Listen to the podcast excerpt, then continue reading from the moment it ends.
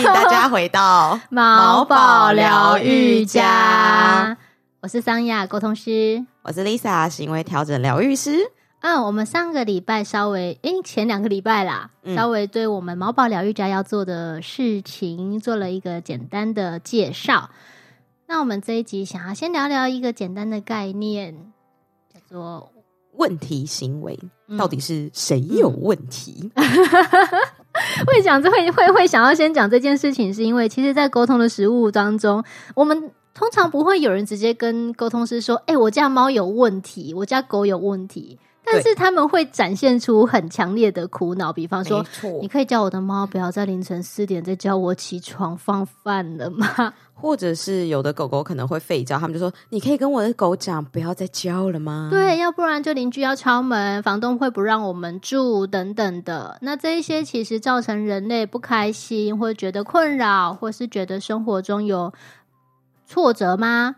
烦恼，对，哦哦，这一些状况其实就统称行为问题，或者是问题行为。没错，就看大家想要把重点放在哪里，是问题上，还是放在行为上？嗯，好好哲学，是不是两个都可以？对，因为大家很多时候看他表现出来的当然是行为嘛，所以大家会觉得这是一个有问题、有状况的一个行为表现。嗯哼。但是呢，大家有时候又会觉得，嗯，他这个行为是不是怪怪的？他到底是不是符合他应该表现的这个状况？所以就会觉得。这是不是一个行为上的问题啊？因为有些时候毛小孩他们表现的怪怪的，嗯、会让人不知道是不是身体不舒服。对，所以有时候就会很难。哦、大家在讲话的时候，当然有时候就会呃，同时都会讲这这两个。所以呢，不管你是跟三亚讲，跟 Lisa 讲，其实我们都了解你们想要表达的到底是就是就是你们很觉得很烦恼的事情就对了啦。嗯嗯、对啊、嗯，就是一个 situation 待解决的状况。对，所以到底是。谁有问题呢？到底是毛小孩有问题，还是是人？其实，在毛小孩眼中也觉得是 我们是怪咖。我不敢讲，你来讲讲。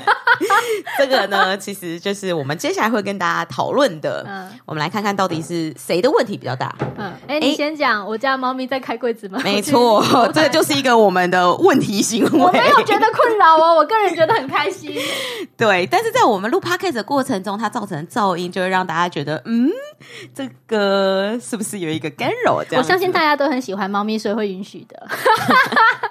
我觉得对我来说比较困扰的问题行为是在我刚才坐下来正要开录 podcast 的时候，忽然闻到一股猫尿味，然后跟 Lisa 在我房间搜寻了五分钟之后，赫然惊觉，它尿在一个很棒的位置，棒个屁！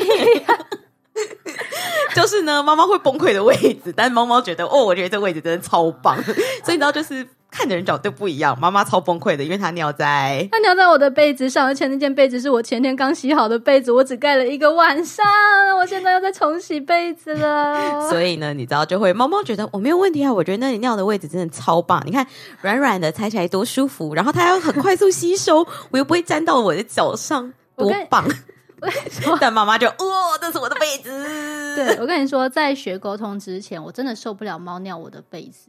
我知道，那就是逼迫你学沟通的一个原因。Yes, 但学沟通以后，我发现猫咪要尿。他会想尿被子的原因真的有千千百百万种，对啊，可能是真的身体不舒服，没错。但是冬天的时候，他们真的有些时候是因为好冷，我不想爬起来去洗手间。没错，踩在那个冰冰凉凉的沙子上，谁喜欢？人都会把马桶上垫了，马桶垫了，何况是他们呢？我跟你说，我前两天前阵子刚聊到一个个案，那个个案真的超级超级超级好笑。嗯，因为他家的猫咪也开始尿床，啊、可是因为那只猫咪是乖宝宝，它从来不尿床的。嗯，沟通师的说不是沟通师。沟通的时候，嗯，猫咪还说，嗯，我不会因为对你们不高兴就尿床啊，我是一只爱干净的猫。嗯，那到底？可是最近上厕所屁股好凉哦，是不是？你知道为什么吗？我知道，我有看到那一篇，因为他在阳台上尿尿，所以同样的，你知道，大家就可以想象，如果今天真的。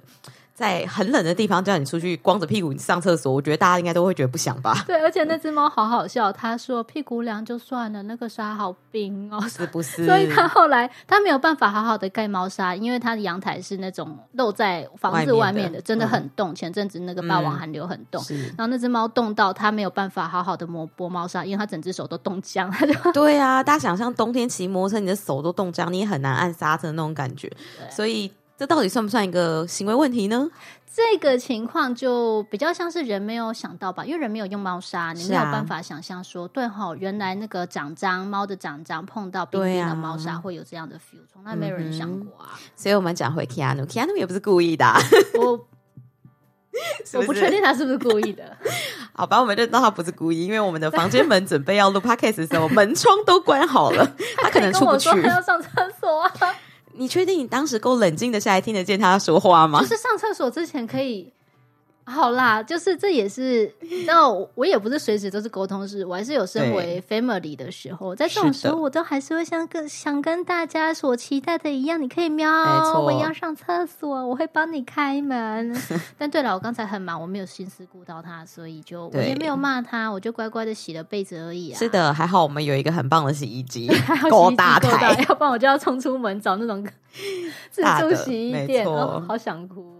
对啊，所以像这样的话，其实就是发生了一些我们觉得不喜欢、不舒服，然后我们觉得很困惑、不了解到底他为什么要这样做的一个不喜见行为。嗯，所以呢，当发生像这样子我们觉得不恰当、不适合的这种问题的时候，我们就可能会寻求一些呃额外的协助，不管是我这边做行为调整，嗯、或者是像三亚这边做沟通。但是以猫猫的角度来讲，或狗狗的角度来讲，其实我觉得这就是不同物种间的一个误解。那这个误解很可能就像是，呃，我们看家具好了，大家觉得家具是木头做的，可是呢，对于猫、对于狗来讲，它就是对啊，就是木头啊，那跟外面树有什么不一样？搞不好开花，对，搞不好质感还比较好，咬起来比较脆口，这样，磨皮，对，所以它比较好啃嘛，所以。嗯就我们会觉得，哎呀，他不可以，他在家里面啃桌角、啃椅脚、啃家具，这是破坏家里的行为。嗯，但对于动物来讲，no，这就是一个跟树一样的东西，我就是可以试试看、咬咬看、摸摸看、抓抓看。没错，因为我们人会赋予物件意义，但是猫狗真的不会。对啊，在他眼中就是四条木头。对，所以这个时候就会产生人宠之间的问题。嗯、那由三雅这边来讲一下，他沟通上最容易遇到的一些状况吧。我这里沟通实务上最常遇到的问题行为大概分三类吧。第一种是人类没有办法理解为什么毛宝贝会有忽然的行为和反应变化，可能他最近，可能他最近好像就很孤僻的窝在角落啊，或者最近都像虎爷最近都不吃东西啊，他都不吃东西啊，他就罐头也不吃，饲料也不吃。但后来我知道原因是什么，他行为变化，对，因为他想吃肉干，嗯，肉干比较好吃，我也觉得。好，可以，我就我都给。对，所以像这样子突如其来的变化跟行为的算是异常吧，嗯、因为毕竟它跟平常不一样，嗯、这时候就会让我们觉得，哎，好困惑，到底发生什么事了？他为什么要这样做？好，考你。好，请说。你会怎么解决？你说以虎爷为例吗？不是，就是如果毛宝贝好以虎爷为例，突然都不吃不喝。嗯、首先，我觉得我一定会先去排除他是不是身体有健康状况的异常。看兽医吗？我可能会观察一两天，例如说他的体温有没有变化，例如他的排便排尿是不是都正常，他的作息有没有正常。那如果这些都正常的话，基本上可能还不用那么着急的去看兽医。是因为虎爷那一两天都喵得很大声，非常的有精神，他还是会固定去上厕所，嗯，然后还是会窝被窝，完全没有萎靡的状态。嗯。对，所以我就会再来观察看他的食欲本身是不是好的，他是。真的是一口都吃不下的那一种，还是就像你讲，他可能就只是啊，我就是想要吃肉干，我觉得肉干比较好吃。真的很过分，你知道吗？我换了，我先给他一种干干，嗯，然后他就因为虎爷他是一只很喜欢自己一个人享受美食，而且他享受美食不是你一个盘子倒个饲料就就叫他自己吃，不是他要你，他有仪式吗？Yes，它的仪式感很重，你要放在漂亮的盘子里，干干净净的，而且盘子要洗过，你不能用用过的。Uh huh. 然后干干净净的一份食物，它坐在哪里？它真的会端正坐在那里，尾巴把自己绕一圈卷的很好。你要端到它面前的地板上，它、uh huh. 才会低头，然后吃个一分钟，它就走了。嗯、uh，huh. 就这样，那不错啊，它有它自己的仪式感。然后我换了三种饲料，它不吃；我、uh. 开了罐罐，它也不吃。那结果就是。后来是打开肉干的时候，他冲出来，没有跟他盯了一天哦，oh. 但他真的一整天都不吃，我就输了，很正常，通常都是这样。对，我就因为我们会担心他们的健康嘛，会怕他饿到。我怕他吵我，他真的是整天精神都很好。Oh. 对啊，所以像那样子的话，我可能就不会很着急的担心说他也许是身体健康的问题。嗯，那当然，如果说像我刚刚讲的前面那些观察有发现有异常的话，那的确有可能是毛小孩的身体不舒服，那就会先去看医生。嗯哼，所以如果说可以排除掉健康是没有问题的话，那接下来可能就是提供多样的食物。但是很多人会觉得提供多样的食物是在宠坏小朋友，因为会觉得、哦、很多沟通也都是个问题。对，很多人都觉得说，哎，你平常都吃这个啊，那为什么？你现在不吃了，然后好像我要求爷爷告奶奶那种，就是拜托你吃，拜托你喝那种感觉。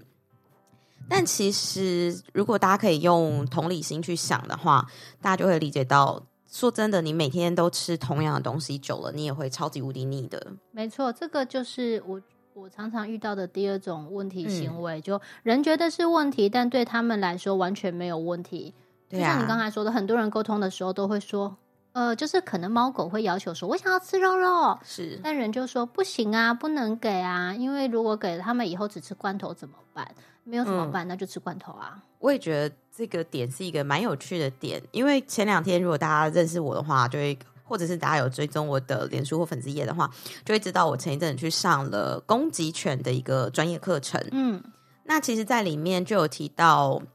像吃东西这件事情，就是所有的动物它最基本、最应该要满足的事情。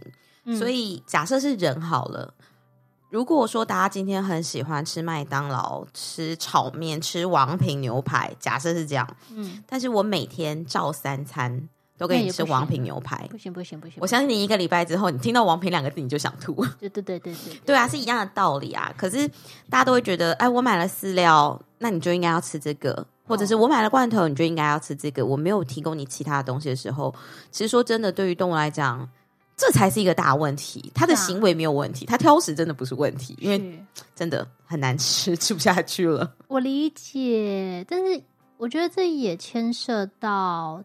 因为我们人从小到大，真的就是从上一代或者是学校教育来学习怎么对待动物。对，然后你知道，像早一辈，他们对狗狗的概念就是，你一天给一餐，你最多早晚一早晚两餐就好。啊、但沟通的时候，很多狗跟我说，它好饿，是真的。然后人会很困惑，就说我那一餐给的很多耶。嗯，但以狗狗的。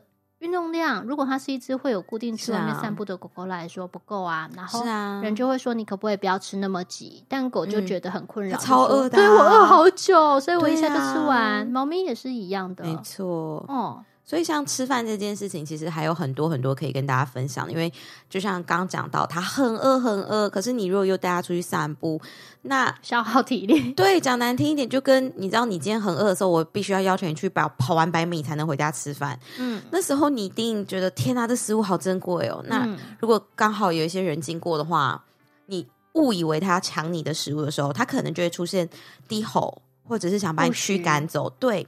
就可能会演变出类似像护食的这种攻击行为，也不一定。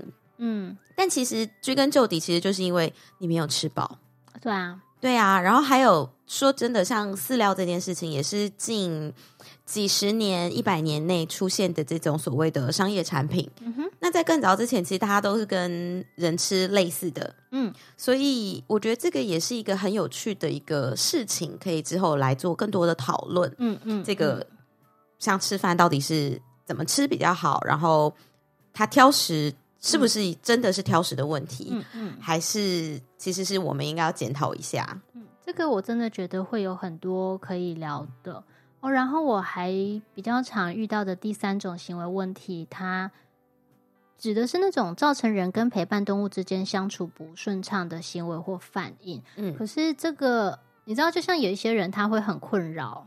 就他来沟通的时候会跟我说：“嗯、你可不可以叫我家的猫？就我家的猫可能有犬猫问题。那猫说我很无聊，你就说没办法，我要上班。嗯哼，但是那是一只青春期的猫，嗯、它就是人类的国中生、高中生，一天到晚想冲出门认识女朋友、打打球、打打打球、打电动的那一种。真的，那人很无奈，但猫也很无奈，因为猫是被迫，不能说被迫，猫是被动的被选择带来这个家。”那人通常会要希望透过沟通说，你可以叫我的孩子体谅我吗？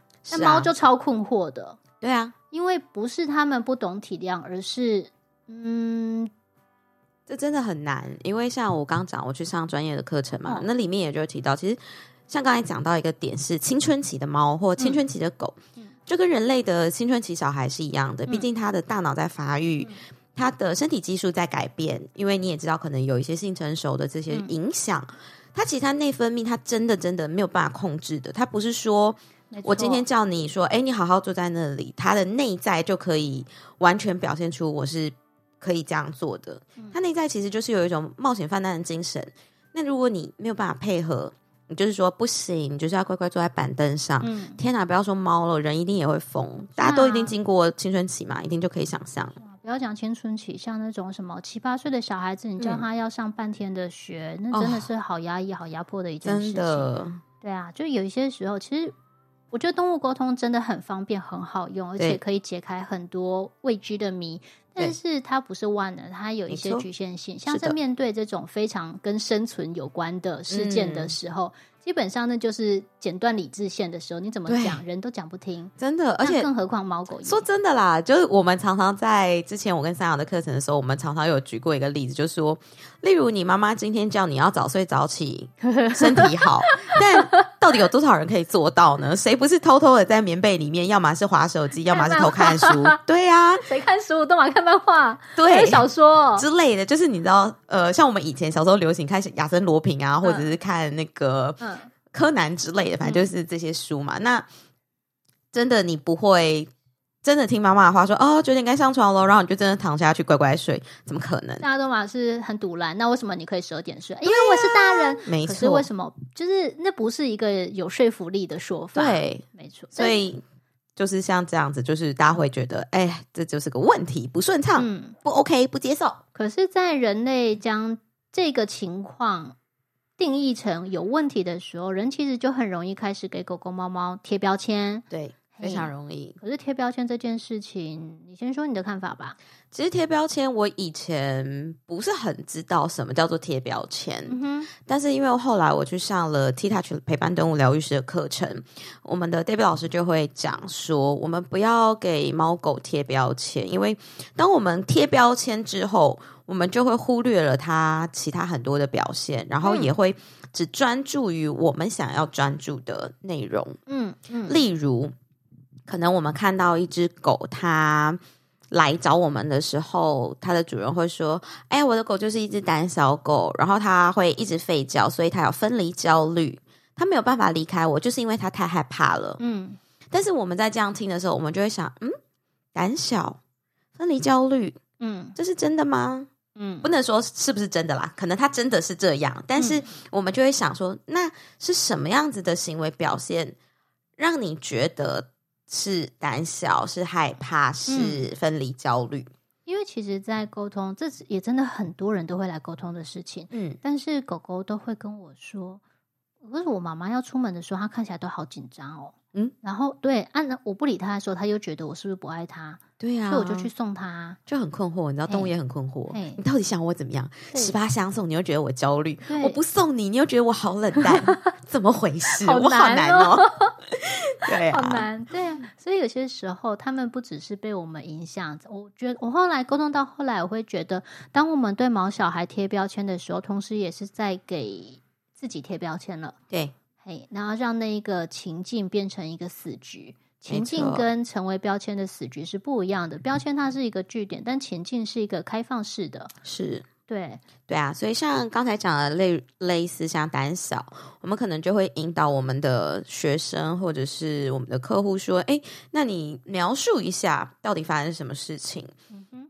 所以，像胆小这件事，他可能就会描述说：“哎呀，他的身体常常都是会拱背，会缩在一起，他的尾巴会夹着，然后他的耳朵都会塌下来，躲在我身后，像这样子。嗯、然后，像是分离焦虑，他可能就说：‘哎，我一不在的时候，他会吠叫，会挠门，然后会呃会哭哭的声音。’那我们就知道说，哦，我们大概可以从哪些方面去协助这只狗狗？嗯。”不管是从身体的姿势去影响，还是是提供它更多的安全感跟满足，像他刚刚我们前面讲的这些基本需求，都是可以切入的方向。嗯，可是其实很多人在沟通的时候，我觉得关心则乱是真的，因为特别像刚才很多人讲的行为焦虑，嗯、我之前也有沟通到一个案例，他说他的狗狗爱考爱对楼，就出门的时候很紧张，嗯、可是。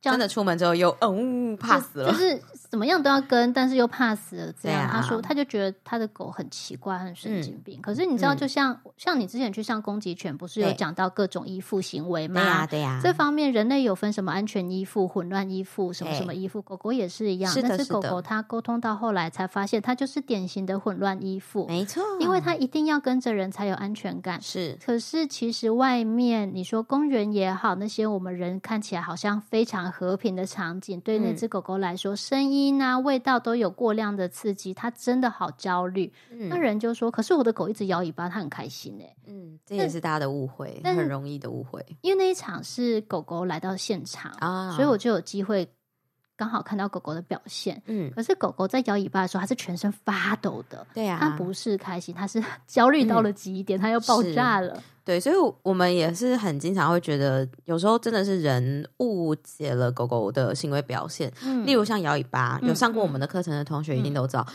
摇尾巴不见得是代表开心。没错，没错。因为情绪的表达就跟我们一样嘛。嗯，如果我们今天要去参加一场面试，好了，嗯，当然大家的情绪一定会有一点紧张，有一点兴奋，有一点焦虑，因为你会想说啊，糟了，我不晓得考官要问我什么，你焦虑。嗯、可是呢，你又有一点兴奋是，是天哪，这工作真的太。太棒了！万一我应征上的话，我的以后人生就开阔了。嗯，你一定也会有这种兴奋感。嗯，那还有可能就是会觉得很呃紧张的部分，就是像我刚刚前面讲，因为你不晓得要问什么，啊，嗯，然后他会不会喜欢你，主管会不会喜欢你，像这样。嗯，所以这是一个复杂的情绪，但。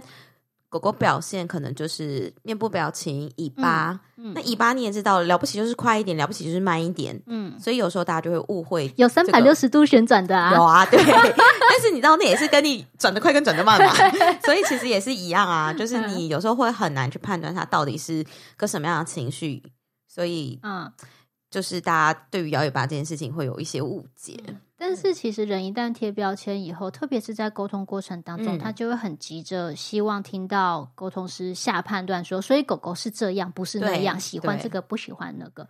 可是就像你说的，情绪它是复杂的，对啊，你没有办法一分为二，真的。对，有可能像比方说我我喜欢吃烩饭，但牛肉烩饭、嗯、那就不用了，羊肉烩饭哦不好意思我不吃羊，但但是如果海鲜烩饭，我我就会很喜欢。一样是烩饭，我我不能单纯的告诉你我喜欢。我可以，我不喜欢，因为里面会有很多不一样的选项嘛。对啊，所以可能就是在问的时候，或者是我们观察的时候，可能要就是跳脱一下那个标签感，就是嗯，可能要叙述的更细节一点。嗯，反正我们之后都会有案例分享，大家可以边听边参考。嗯，对。所以刚刚讲到不贴标签，然后我们刚刚也讲到，就是像吃东西，可能要给他一点同理心。嗯，那这边就是要特别提醒大家，我们要以同理心，嗯、但是呢，又不要过度的拟人化。嗯，没错。因为呢，每一个生命它都会有它自己独特的生物需求，嗯、就像工作犬好了，它可能有工作的需求。那像我们人的话，可能就会有其他样子的需求。可是如果我们就觉得动物们它是人是小孩那样子的话，我们有时候就觉得它应该要听得懂我讲话呀。或者是我已经告诉他不可以尿在被子上了，像像刚才提亚努那个状况，我已经讲过三千遍，他不准尿在被子上。但这就是我们拟人化，觉得他应该要听得懂。对啊，所以我乖乖的洗被子，我没有骂他，我就是摸摸鼻子。